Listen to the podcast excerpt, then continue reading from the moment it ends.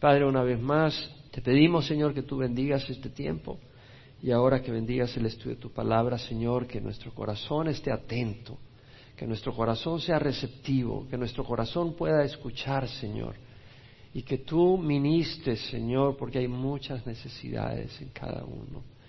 Y, Señor, si tú no tocas, nuestros corazones se secan, porque tú eres la fuente de agua viva, Señor. Tú eres realmente el camino, la verdad y la vida. La vida no se halla en, ningún sistema, en ninguna organización, se halla en ti. Te ruego que tú ministres, Señor, esta mañana en nombre de Jesús. Amén.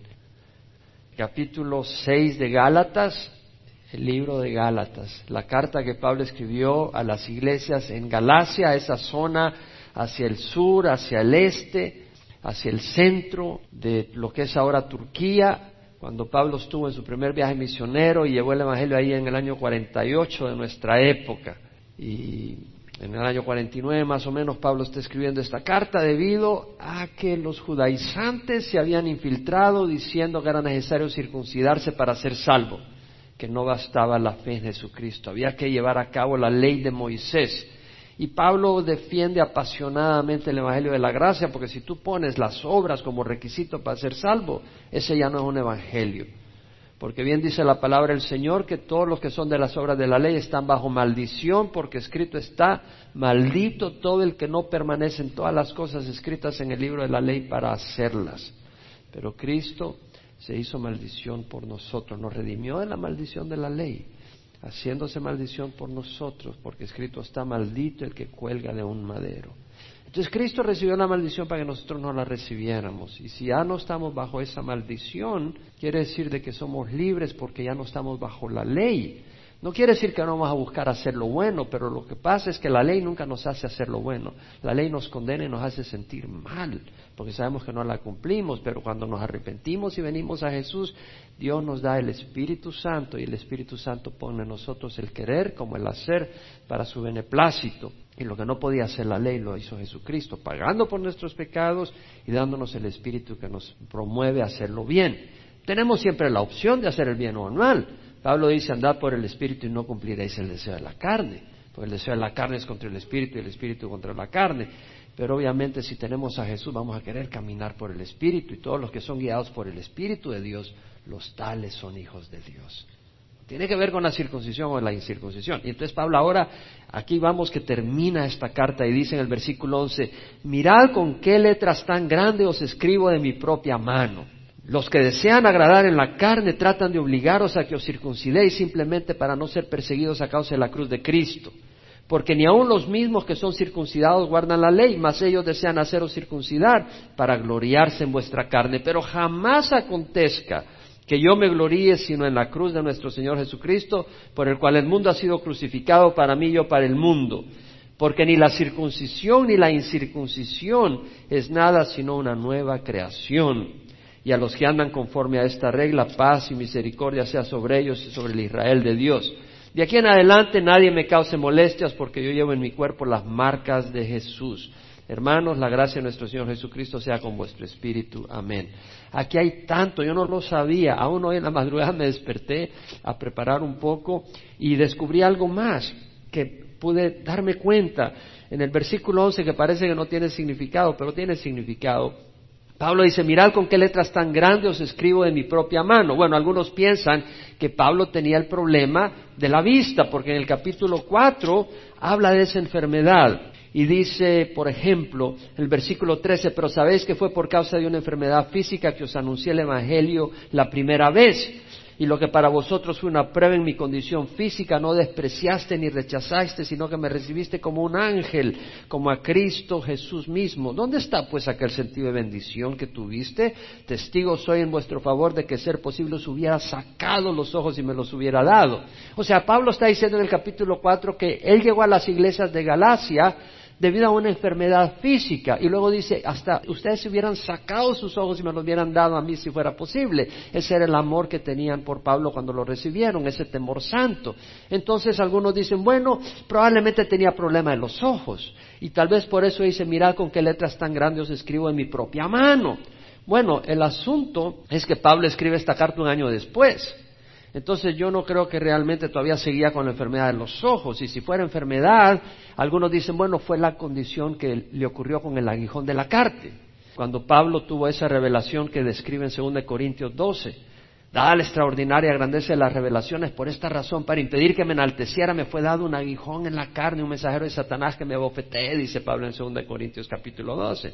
Entonces algunos creen, tal vez el aguijón de la carne era problema de los ojos. El problema es que cuando Pablo escribe 2 Corintios 12, eso lo escribe en el año 56. Y la revelación que había tenido, de la que habla Pablo en 2 Corintios 12, fue 14 años antes, fue en el año 42. Ahora, Pablo va a las iglesias de Galacia en el año 48. Son seis años después. Entonces, si tenía ese aguijón en la carne por seis años y era el problema de los ojos, yo no creo que Pablo hubiera dicho por causa de una enfermedad física, sino que hubiera dicho por causa de mi enfermedad física, la que tengo, la condición que tengo. Pero hace verlo como que si era una situación temporal la que le ocurrió. Y es por eso que no creo que cuando Pablo dice, mira con qué letras tan grandes escribo en mi propia mano, era porque tenía problema de los ojos. Yo creo que lo que estaba diciendo es, estoy escribiendo con letras grandes para que entiendan apasionadamente lo que les estoy diciendo. No contaminen el Evangelio. Y Pablo escribe esta carta apasionadamente a lo largo del Evangelio, en el capítulo 1. Pablo habla con pasión y dice, si aún nosotros o un ángel del cielo os anunciara evangelio contrario al que os he anunciado, sea anatema. ¡Wow! Son palabras fuertes. Pablo está apasionado. Pablo posteriormente, en Gálatas 5, versículo 12, dice, ojalá que los que os perturben también se mutilaran. Pablo está escribiendo apasionadamente esta carta. Entonces yo creo que realmente cuando dice, mira con qué letras tan grandes escribo en mi propia mano, Pablo está diciendo, soy yo Pablo, aquella persona que les llevó el Evangelio, ustedes me conocen, oigan, escuchen bien y escribe con letras grandes. Los que desean agradar en la carne tratan de obligaros a circuncidaros simplemente para, o sea, expone los motivos de esa gente, los expone. Interesante, Pablo no escribía sus cartas. Pablo las dictaba, pero no las escribía. Quien las escribía era algún escribano que él escogía, uno de sus colegas, pero él firmaba el saludo final. Y eso lo vemos, por ejemplo, en Romanos 16, la carta de Pablo a los romanos. Pablo le escribió, él dice yo Pablo, pero en el capítulo 16, versículo 22 dice yo tercio que escribe esta carta os saludo en el Señor. En los saludos de Pablo el que escribe se mete ahí y hace su saludo personal dice, yo tercio el que escribe esta carta. Romanos 16, 22. En 1 Corintios 16, 21, Pablo dice, este saludo es de mi puño y letra. Pablo. Dice, este saludo no dice esta carta. Pablo es el que escribe al final. En Colosenses 4, 18, yo Pablo escribo este saludo con mi propia mano. Acordaos de mis cadenas, la gracia sea con vosotros. Está diciendo Pablo que lo que escribía es ser el saludo. Según de Tesalonicenses 3:17, yo Pablo escribo este saludo con mi propia mano y esta es una señal distintiva en todas mis cartas, así escribo yo. O sea, Pablo está diciendo, mi manera de escribir es distintivo mío. Cada uno escribe a su manera. Yo escribo garrabatos que a veces ni yo me los entiendo. Pero cada uno escribe a su manera. Tú puedes ver cuando alguien escribió, si esta es la escritura de mi papá o de mi mamá o de mi amigo o de mi hermano, se reconoce. Pero ahí en 2 Tesalonicenses Pablo no dice que sea por letras grandes, entonces no sabemos realmente. Ahora, el hecho que Pablo solo escriba al final pudiera dar argumento que tenía problema de ojos y que por eso al final solo escribía el saludo. Pudiera ser, por eso no podemos ser dogmáticos. Pero es muy probable que Pablo haya escrito esto por énfasis, para dar a entender esa pasión. Independiente de lo que sea, la razón por la que escribió con letras grandes. Pablo está diciendo, yo soy el que he dictado esta carta, esta carta es mía. Y luego se pasa a hablar en el versículo 12 la razón de los que trataban de obligar a los cristianos que se circuncidaran. Y dice, los que desean agradar en la carne tratan de obligaros a que os circuncidéis, simplemente para no ser perseguidos a causa de la cruz de Cristo. Es decir, los judaizantes observaban y querían imponer a los demás el rito de la circuncisión. ¿Por qué? Bueno, probablemente les traía menos rechazo a los judíos no creyentes. Porque si los judíos no creyentes estaban ahí y tú eras cristiano, pero tú eras gentil y decía yo soy parte del pueblo de Dios, te rechazaban, porque no te estás circuncidando, no estás obedeciendo la ley de Moisés, y ellos se vanagloriaban en la ley y en los ritos externos. Entonces, para no recibir persecución, tú puedes decir, bueno, soy cristiano, pero yo me circuncido, yo obedezco la ley, todo eso, y entonces ya no tenías esa persecución, tendrías menos rechazo, prácticamente no te ponías la cara por Jesús. Pero Jesús dijo, todo el que me confiese delante de los hombres, yo le confesaré ante mi Padre que está en los cielos. Y el que me niegue delante de los hombres, yo le negaré delante de mi Padre que está en los cielos. Tú no puedes ser cobarde en las cosas del Evangelio. No puedes ser cobarde. El Señor no acepta la cobardía en el Evangelio. Si tú lo niegas, Él te niega, dice la palabra del Señor. No puedes.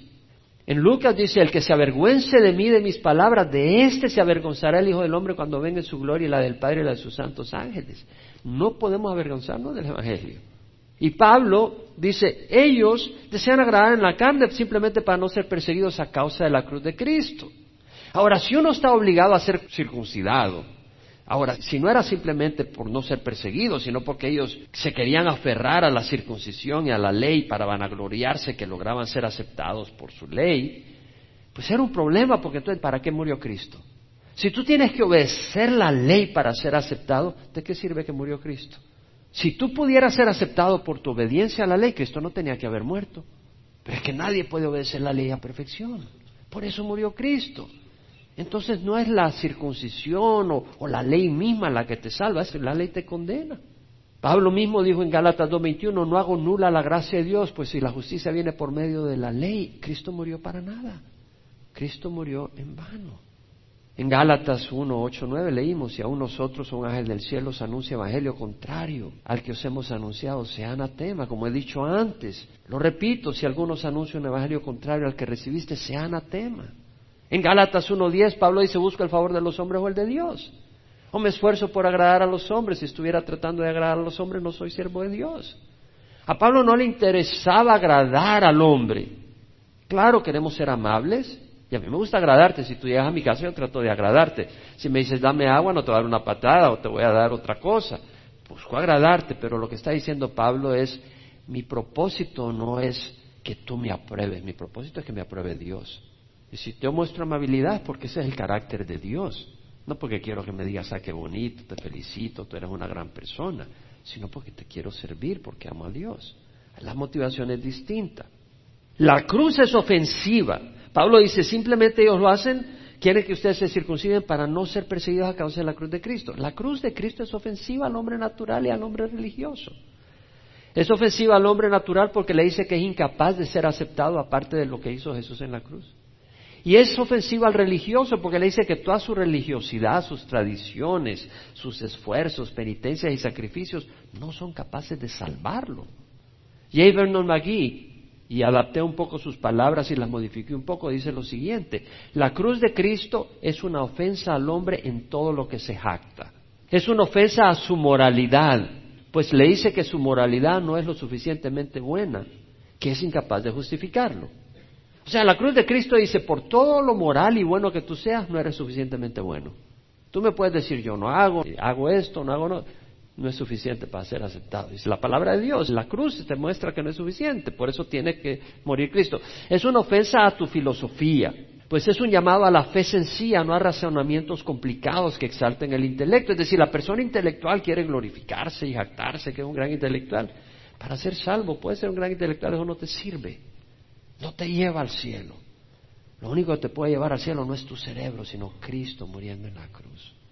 Es una ofensa al sentido de superioridad, porque Dios escoge al pobre y al humilde que con su fe sencilla son aprobados. ¿Qué quiere decir? Tal vez alguna persona dice, bueno, yo tengo sangre azul, yo soy de tal familia, o yo tengo tantas riquezas, etcétera. Eso no te vale. Para Dios es basura. Y alguna persona que tal vez no tiene educación, tal vez no fue ni a primer grado, y esa persona puede ser rica en el reino de los cielos. Y esa puede ser una ofensa a aquel que tiene tres grados universitarios. Sentirse, ¿cómo puede ser Él igual que yo? Puede ser más que tú si tiene a Cristo en su corazón. Y esa es una ofensa. Es una ofensa a la voluntad porque la cruz demanda que tú rindas tu voluntad al Señor, totalmente. Es una ofensa al orgullo. ¿Por qué? Porque te demuestra que eres pecaminoso, que eres pecador. Todo lo que tuvo que sufrir Jesucristo para pagar muestra lo profundo y lo oscuro de nuestro pecado. Y es una ofensa a la persona misma, porque le dice que no hay nada bueno en su persona natural, en su linaje, en su posición social, y que debe nacer de nuevo. Tiene que ser una persona nueva y que la persona que es Él tiene que morir crucificada en la cruz con Cristo. Es una ofensa, la cruz es una ofensa. Y Pablo lo dice. Pero ni aun los mismos que son circuncidados guardan la ley mas ellos desean haceros circuncidar para gloriarse en vuestra carne. Pablo sigue exponiendo la motivación de los que tratan de que tú cumplas estos ritos externos, como el de la circuncisión. Dice, ni aun los mismos que son circuncidados guardan la ley.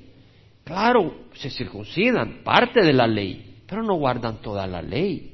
Así es lo mismo los legalistas, que tienes que hacer esto, te tienes que cortar el pelo, no puedes usar perfume, pero no guardan toda la ley fallan constantemente. Y Santiago lo dice, cualquiera que guarda toda la ley pero tropieza en un punto se ha hecho culpable de todos. Pablo en el capítulo 3 de Gálatas dice, todos los que son de las obras de la ley están bajo maldición, pues escrito está, maldito todo el que no permanece en todas las cosas de la ley para obedecerlas. Entonces Pablo aquí expresa la motivación de esta gente que desea hacerlo circuncidar para gloriarse en vuestra carne. Es decir, los judaizantes se jactaban de sus obras, de su circuncisión, de sus tradiciones, y se jactaban de las personas que los convertían a hacer eso. Decían, mira, he logrado convertir a toda esta gente. Y hoy en día tenemos que tener cuidado porque uno se puede jactar de, mira qué grande es mi congregación, o mira cuánta gente convertí al Señor. Te estás jactando, jactate en el Señor, jactate en el Señor únicamente. Por eso dice Gálatas 6:14, jamás acontezca que yo me gloríe sino en la cruz de nuestro Señor Jesucristo, por el cual el mundo ha sido crucificado para mí y yo para el mundo. Jamás acontezca que yo me gloríe sino en la cruz de nuestro Señor Jesucristo. La palabra Cristo, la palabra Jesús, la palabra Jesucristo aparece más de 40 veces, creo que son más de 40 veces, creo que como 44 veces que aparece la palabra Cristo, Jesús o Jesús. Jesús es central, Jesús es central, Pablo está defendiendo el Evangelio y el centro, el corazón del Evangelio es Cristo. 44 veces aparece Él. Y sin mencionar las veces que aparezca referido como Señor a través de un pronombre. O sea, el Señor es central al Evangelio. Y si en algo vamos a jactarnos, es en Cristo lo que hizo por nosotros en el Calvario. Qué inmenso amor tiene Jesús por nosotros. Cristo nos conoce, sabe que muchas veces somos malhumorados, muchas veces somos impulsivos, muchas veces somos caprichosos, muchas veces somos impacientes, muchas veces somos engañosos, muchas veces somos testarudos, muchas veces somos egoístas, muchas veces somos arrogantes. Y sin embargo el Señor nos amó y derramó su sangre en la cruz por nosotros, para rescatarnos del infierno. Y Pablo dice, jamás acontezca que yo me gloríe sino en la cruz de nuestro Señor Jesucristo, por el cual el mundo ha sido crucificado para mí. ¿Qué está diciendo? Pablo está diciendo, el mundo y sus placeres prohibidos están muertos para mí, el mundo ha sido crucificado para mí, el mundo no existe para mí. Es decir, la mundanidad, el pecado, las maneras de este mundo. No, eso, yo ya estoy crucificado. El mundo ha sido crucificado para mí, el mundo está muerto para mí. Pero también dice, y yo estoy crucificado para el mundo. Es interesante cuando Pablo dice, el mundo ha sido crucificado para mí, yo no creo que solo está hablando de los placeres prohibidos. Yo creo que Pablo había cambiado sus prioridades. Ya un placeres legítimos, no prohibidos, pero no eran obsesión de Pablo. Pablo no vivía para los placeres. Pablo vivía para Jesús. Pablo ya había llegado a ese punto donde dice, el mundo ha sido crucificado para mí. Había descubierto algo muchísimo mejor y duradero y fiel y digno de entregar la vida por Él. Cristo. En Filipenses 3, 7, 9, Pablo dice, todo lo que para mí era ganancia, lo he estimado como pérdida por amor de Cristo, por la causa de Cristo. Y aún más yo estimo como pérdida todas las cosas en vista del incomparable valor de conocer a Cristo Jesús, mi Señor, por quien lo he perdido todo y lo considero como basura, a fin de ganar a Cristo y ser hallado en Él, no teniendo mi propia justicia derivada de la fe, sino derivada de la ley, sino la justicia que es por la fe en Cristo Jesús, la que proviene de Dios a base de la fe. Entonces vemos que Pablo dice, yo estimo como pérdida todas las cosas en vista del incomparable valor Es que no es que Pablo está diciendo el mundo ha sido crucificado para mí porque yo soy un tonto. No, Pablo está diciendo el mundo ha sido crucificado para mí porque yo he hallado algo mejor, muchísimo mejor, incomparable, de mucho mayor valor. Y dice, en vista el incomparable valor de conocer a Cristo Jesús. Conocer a Cristo Jesús no es simplemente saber un poco de la historia de Jesús, es tener una relación personal con Él. Experimentar a Jesús, conocer a Jesús. Eso es lo que Pablo está diciendo. Yo estimado como pérdida todas las cosas en vista del incomparable valor de conocer a Cristo Jesús, no teniendo mi propia justicia. Pablo constantemente dice, no, yo no tengo justicia propia. Yo soy un pecador. Si me mides con la ley, estoy condenado, dice Pablo. Mídeme con la gracia de Jesucristo. ¿Y qué hizo la gracia de Jesucristo? Lo volvió un apasionado por Jesús. Y Pablo se volvió un siervo de Jesús. No estaba en el lodo del pecado. Lo que la ley no pudo hacer, sacarlo del lodo del pecado, lo hizo Jesucristo. En Hebreos leemos la fe de Moisés, que es otro hombre que pudo ver el incomparable valor de lo que era el Señor. Y en Hebreos 11, 24 al 26 dice, por la fe Moisés cuando era grande rehusó ser llamado hijo de la hija del faraón, escogiendo ser maltratado con el pueblo de Dios que gozar de los placeres temporales del pecado, considerando como mayores riquezas el oprobio de Cristo que los tesoros de Egipto porque tenía puesta la mirada en la recompensa. Moisés encontró algo más valioso que los tesoros de Egipto, que las riquezas de Faraón, que los placeres temporales del pecado. Moisés, que creció en el palacio del imperio más fuerte del mundo en ese tiempo, despreció todo eso. Encontró algo mejor. Moisés no era tonto. Encontró algo muy superior. Pero sabía que su recompensa no era en ese momento. Por eso dice, consideró como mayores riquezas el oprobio de Cristo, porque ahora es el oprobio de Cristo. Bienaventurados los que lloran, porque ellos serán consolados. Bienaventurados los que han sido perseguidos por la causa de la justicia, porque de ellos es el reino de los cielos. No, llevamos el oprobio de Cristo muchas veces, el azote de Satanás que usa sus instrumentos para afligirnos, pero nosotros podemos ver más allá del oprobio y entender que ese es el oprobio de Cristo, el insulto por identificarnos con Cristo y que un día Él nos va a remunerar y Él nos va a exaltar. Entonces Pablo dice, por el cual el mundo ha sido crucificado para mí, es decir, Pablo ya no vivía para los placeres del mundo, ya no vivía para el weekend, para tener fan, Pablo vivía por amor a Dios y tenía un llamado alto. Y luego dice, y yo para el mundo. En otras palabras, Pablo dice, no cuenten conmigo para placeres. No quiere decir que no disfrutaba una comida, no disfrutaba cariño, un buen sueño de vez en cuando, pero él no era party animal, ¿sí? No vivía solo para placeres. Los perritos viven para placeres, los animalitos, los gatos, pero nosotros somos superiores. Entonces Pablo está diciendo, si ustedes quieren emborrachar y, tener las grandes orgías, no cuenten conmigo. Yo tengo algo muy superior que todo eso. Muy superior. No cuenten conmigo. Yo ya soy crucificado para el mundo. Y luego dice el versículo 15, porque ni la circuncisión es nada ni la incircuncisión, sino una nueva creación. Es decir, no son los ritos o sacrificios externos lo que cuentan en el cielo. Necesitamos nacer de nuevo. Se le acercaron los judíos a Jesús y dijeron, maestro, ¿Qué debemos de hacer para poner en práctica las obras de Dios? Y Jesús respondió y les dijo, esta es la obra de Dios, que creáis en el que la ha enviado. Es decir, no es tu obra para impresionar a Dios, es creer en Jesús. Y cuando tú crees y te arrepientes, Él entra y empiezas a hacer cosas que no hacían antes, cosas buenas. Yo vivía en la religión por muchos años, pero no creo que hacía muchas cosas buenas, trataba de no hacer cosas malas, pero el Evangelio es más que no hacer cosas malas, es vivir para Cristo. Y cuando vine a Cristo mi vida cambió y mi pasión fue servir a Dios y servir a su pueblo y llevar el Evangelio al mundo. Pablo en 2 Corintios dice, si alguno está en Cristo, nueva criatura es.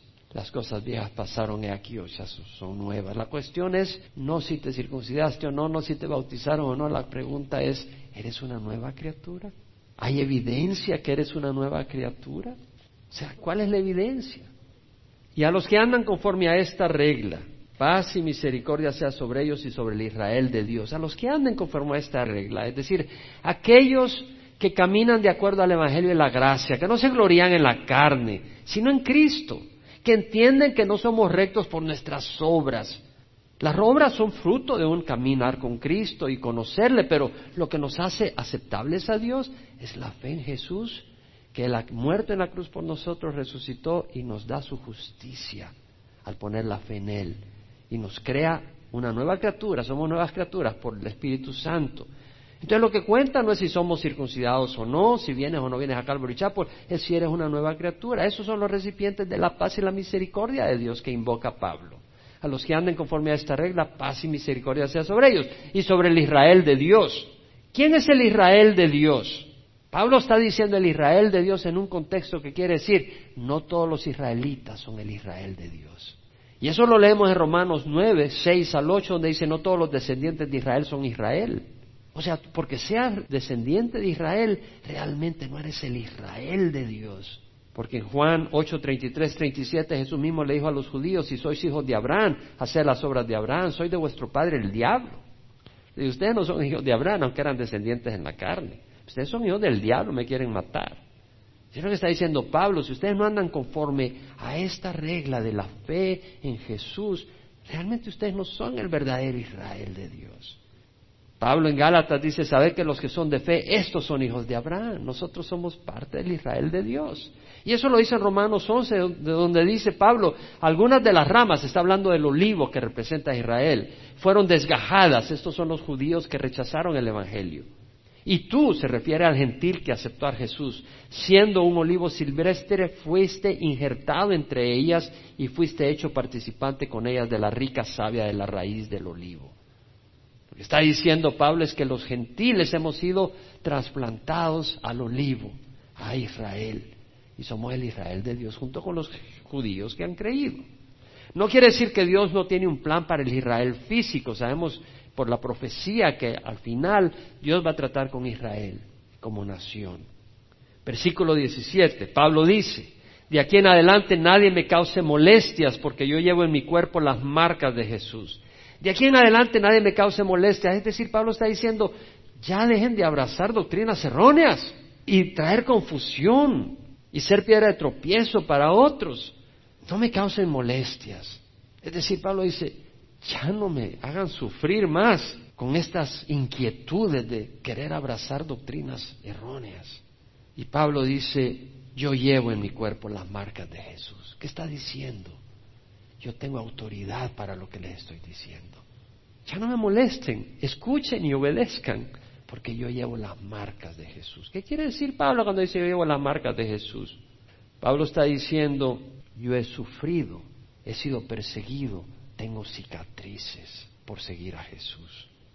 Y Pablo dice, en verdad os digo, todos los que quieran vivir piadosamente en Cristo Jesús serán perseguidos. Los que quieran vivir piadosamente, no los que quieran recitar simplemente versículos bíblicos, pero los que quieran obedecer a Jesús, van a ser perseguidos. Bienaventurados aquellos que han sido perseguidos por causa de la justicia, pues de ellos es el reino de los cielos. Regocijaos.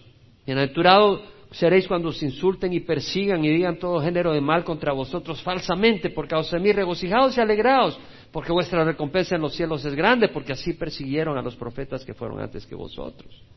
Las marcas de Jesús llevaba Pablo. No necesariamente los clavos, él no murió como Jesús en la cruz, pero él sufrió por Jesús.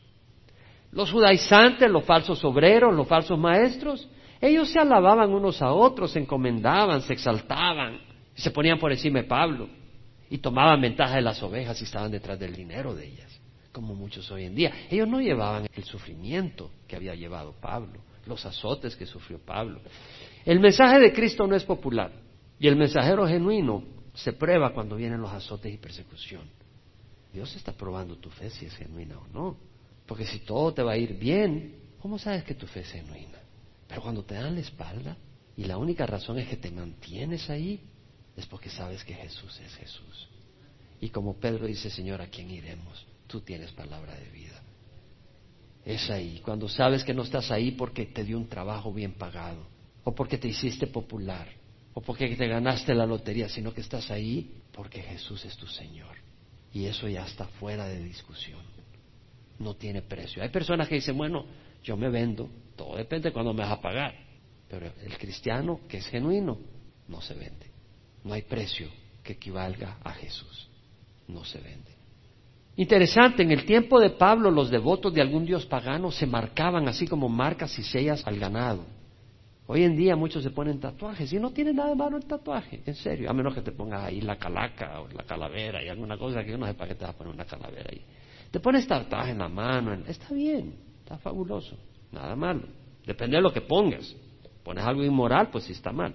Pero otras personas llevan una cadena, una cruz en el cuello. No tiene nada malo, puedes llevarla. Acuérdate que Jesús no murió en una cruz de oro y no la llevó colgando en el cuello. Él fue colgado en una cruz. No se te olvide eso. Algunos llevan imágenes de Jesús, cuelgan una cruz en las orejas, pero esa no es la señal de que tú le perteneces a Cristo. La marca del cristiano no son palabras tatuadas, no son escritura recitada. La marca del cristiano es la palabra tatuada en tu corazón y vivida diariamente en obediencia. Y el caminar del cristiano es una batalla, hermanos. Ahora, ¿puedes ir tú a la guerra y regresar bien vestidito, nítido, con tu vestido recién? No. Si tú vienes así y vienes de la guerra, tú no vienes de la guerra. Tú vienes de jugar un videogame de guerra. No me digas que viniste de la guerra. Pero si estuviste en el frente de la batalla, tú vas a venir con rasguños, hermano. Tú vas a venir con heridas, vas a venir con cicatrices, vas a venir con golpes, vas a venir todo morado, morateado. El cristiano genuino va a ser golpeado, va a sufrir te lo digo desde ahora. Warren Wiersbe dijo eso. El pecado marca a una persona. ¿Cómo se marca el ganado? Puede marcar su mente, su personalidad. El pecado lo marca uno. Si tú anduviste en pornografía y esas cosas, a veces te queda la marca. No visible, pero en tu manera.